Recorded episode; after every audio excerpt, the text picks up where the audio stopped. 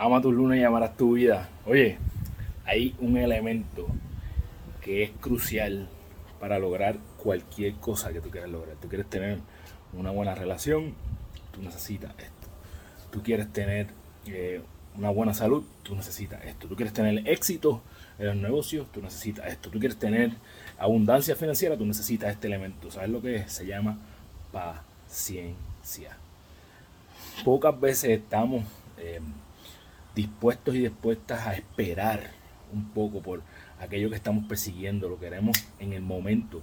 La realidad es que nada que llegue de manera instantánea eh, ha sido relevante o importante, verdaderamente importante en tu vida. Nada que llegó repentinamente así, como si fuera por acto de magia, va a tener un significado tan grande como aquello por lo que tú te sacrificas, por lo que tienes paciencia, por lo que esperas, por lo que tienes que esperar.